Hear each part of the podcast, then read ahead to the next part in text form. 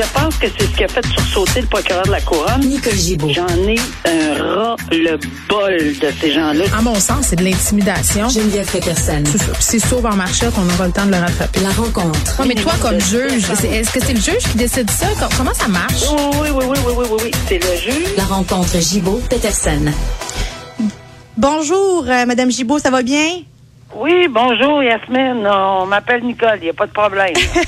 Ben, bonne année, Nicole. Ben, Euh, c'est je- exactement ce que je m'en allais vous souhaiter également. Euh, alors, merci beaucoup. Bonne année à, à, à tout le monde, à toute l'équipe et à tous les auditeurs également. Meilleure une- année. ben oui, euh, en espérant que ça va être une meilleure année que 2021, là, évidemment, les premiers jours, mais on va essayer, on va, on va souhaiter que les premiers jours ne soient pas à l'image de l'année au complet. Et Nicole, il y a des procès qui vont être très importants, qui vont se dérouler en 2022. Euh, et on a plusieurs noms en tête, mais je commence à penser au premier, là, Alexandre Bissonnette, la Cour suprême qui devra trancher. Oui, c'est quelque chose d'extrêmement important. Probablement le top du top là, que les juristes partout à travers le Canada, pas à travers juste le Québec, Jasmine, parce que euh, c'est vraiment un dossier euh, qui va ébranler tout le Canada. Pourquoi? Parce que ça L'essence de, de cette décision de la Cour suprême repose sur un principe au Code criminel qui avait été imposé en 2011 par euh, le gouvernement Harper ce qu'on appelle les meurtres multiples. Alors, si on, on, on a, le code criminel prévoit que si on est trouvé coupable de un meurtre, deux meurtres, trois meurtres, on peut ajouter des blocs de 25 ans, pas de 24, pas de 26, de 25 ans à chaque fois qu'on a de- des meurtres multiples dans la même séquence. Donc ici, pour Alexandre Bissonnette, c'était six morts, donc six fois 25 ans, mais pas 25 ans de prison. 25 ans, oui, de prison, évidemment, mais avant de pouvoir demander une Demander libération conditionnelle. Parce que chaque meurtre, euh, c'est il n'y a pas deux, trois vies qu'on peut donner à quelqu'un. On donne prison à vie euh, une fois, mais après ça, on a droit de demander, on peut s'adresser, pardon, à la libération des euh, À conditionnels. la commission de la libération commission. conditionnelle. Exact, pour demander euh, une libération conditionnelle. Mais dans le cas d'un meurtre de comme euh, Alexandre des meurtres comme Alexandre Bissonnette, c'est pas avant 25 ans. Bon, dans son cas, à lui, la première fois, et je me souviens très bien d'avoir été en onde pendant presque 6 heures pour essayer de comprendre la décision. Ben oui, je m'en rappelle. C'était, c'était quelque chose, un labyrinthe. On reculait, on avançait, on comprenait. Euh, non, c'était vraiment une décision. Mais on comprenait qui pas le 40 ans parce qu'on s'attendait c'est soit 25, soit 25 fois 6. Mais le 40 ans, euh, ça fait tomber Non. tout le monde en bas de sa chaise. Là.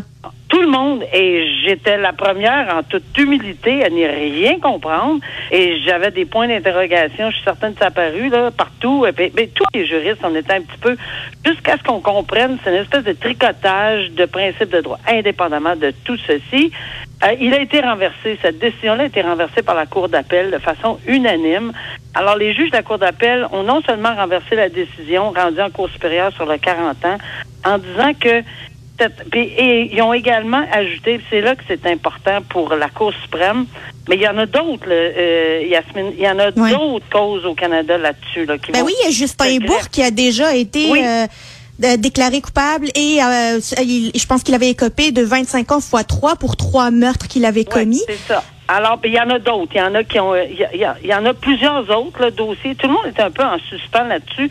Puis tout le monde s'attend à ce que la plus haute cour au Canada décide sur cette, euh, ce cet article du Code criminel. Est-il ou non constitutionnel?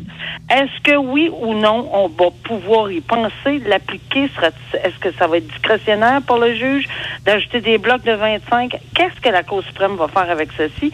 La Cour d'appel du Québec, qui est le plus haut tribunal au Québec, a dit, écoutez, c'est absurde, odieux, dégradant. C'est les mots qui ont été Ben oui. utilisés par la Cour d'appel. Et ça, on- a fait attention en disant, écoutez, là, euh, et jamais on veut que vous compreniez par nos propos qu'on diminue l'horreur des gestes. C'est pas ça, là. C'est vraiment une décision en droit que la Cour d'appel du Québec a pris. Et on dit qu'on ne peut pas rendre de décision sur un sentiment, oui, c'est un sentiment de satisfaction, mais ça demeure une tromperie.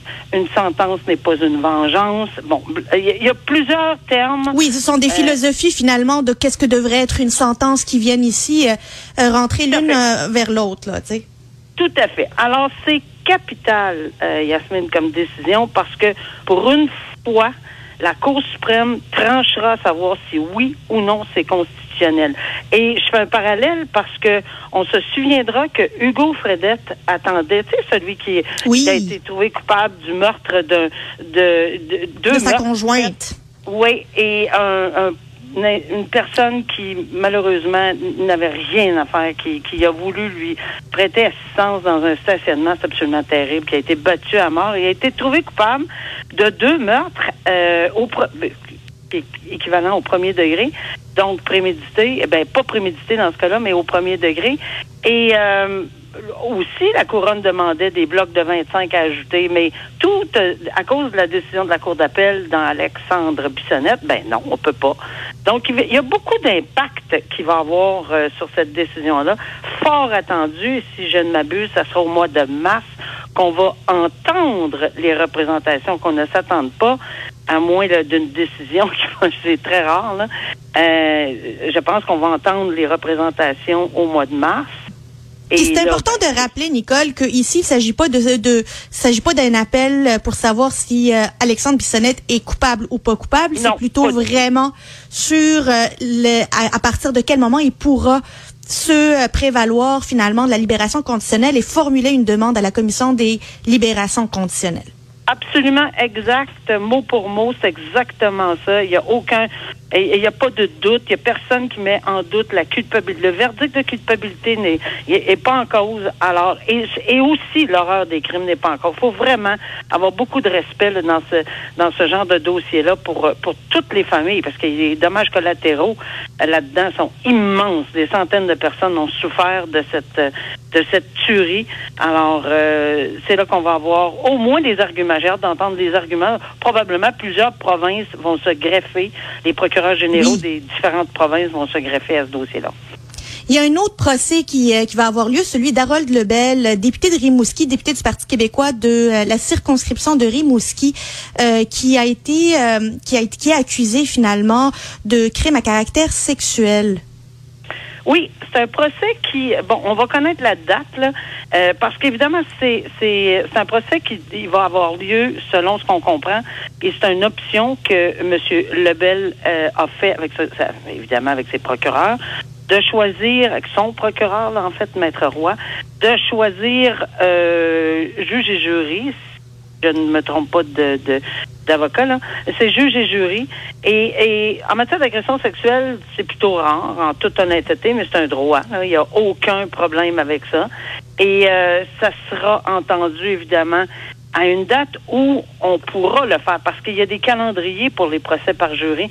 C'est pas on, on, fait pas ça tous les jours. Pourquoi? Parce que ça, ça prend. Il faut, il faut euh, évidemment. faut choisir le euh, jury, évidemment. Faut choisir un jury. Il faut les convoquer. Il faut que là où la shérif du district ici, on pense que ça va demeurer à Rimouski. Il n'y a pas de changement de venue qui ont été annoncés à date, c'est-à-dire de changement de district. Alors, euh, puis, puis évidemment il faut comprendre qu'il y a des élections en octobre 2022. Ben, Donc, euh, on a été, euh, je pense qu'on a fait des représentations à cet effet-là au tribunal en disant, écoutez, ça serait très mal vu. Là. On peut pas, tu sais, en octobre, tenir, euh, parce que cette personne-là est encore, mais siège comme indépendant.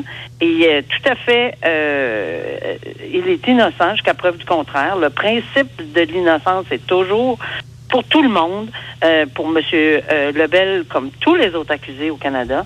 Alors, cette présomption, elle est plus que normale et forte. Donc, jusqu'à ce qu'il soit trouvé coupable, il siège, mais il siège comme indépendant.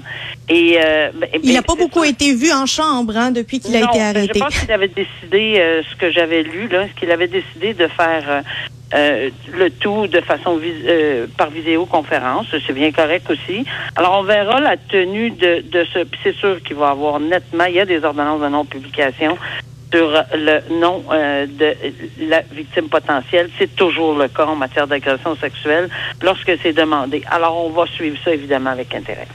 Ben, c'est super intéressant, Nicole. On va continuer la revue de, des procès à surveiller en 2022 demain. Merci beaucoup d'avoir été avec nous. Nicole Gibault, ancienne juge Merci. à la retraite.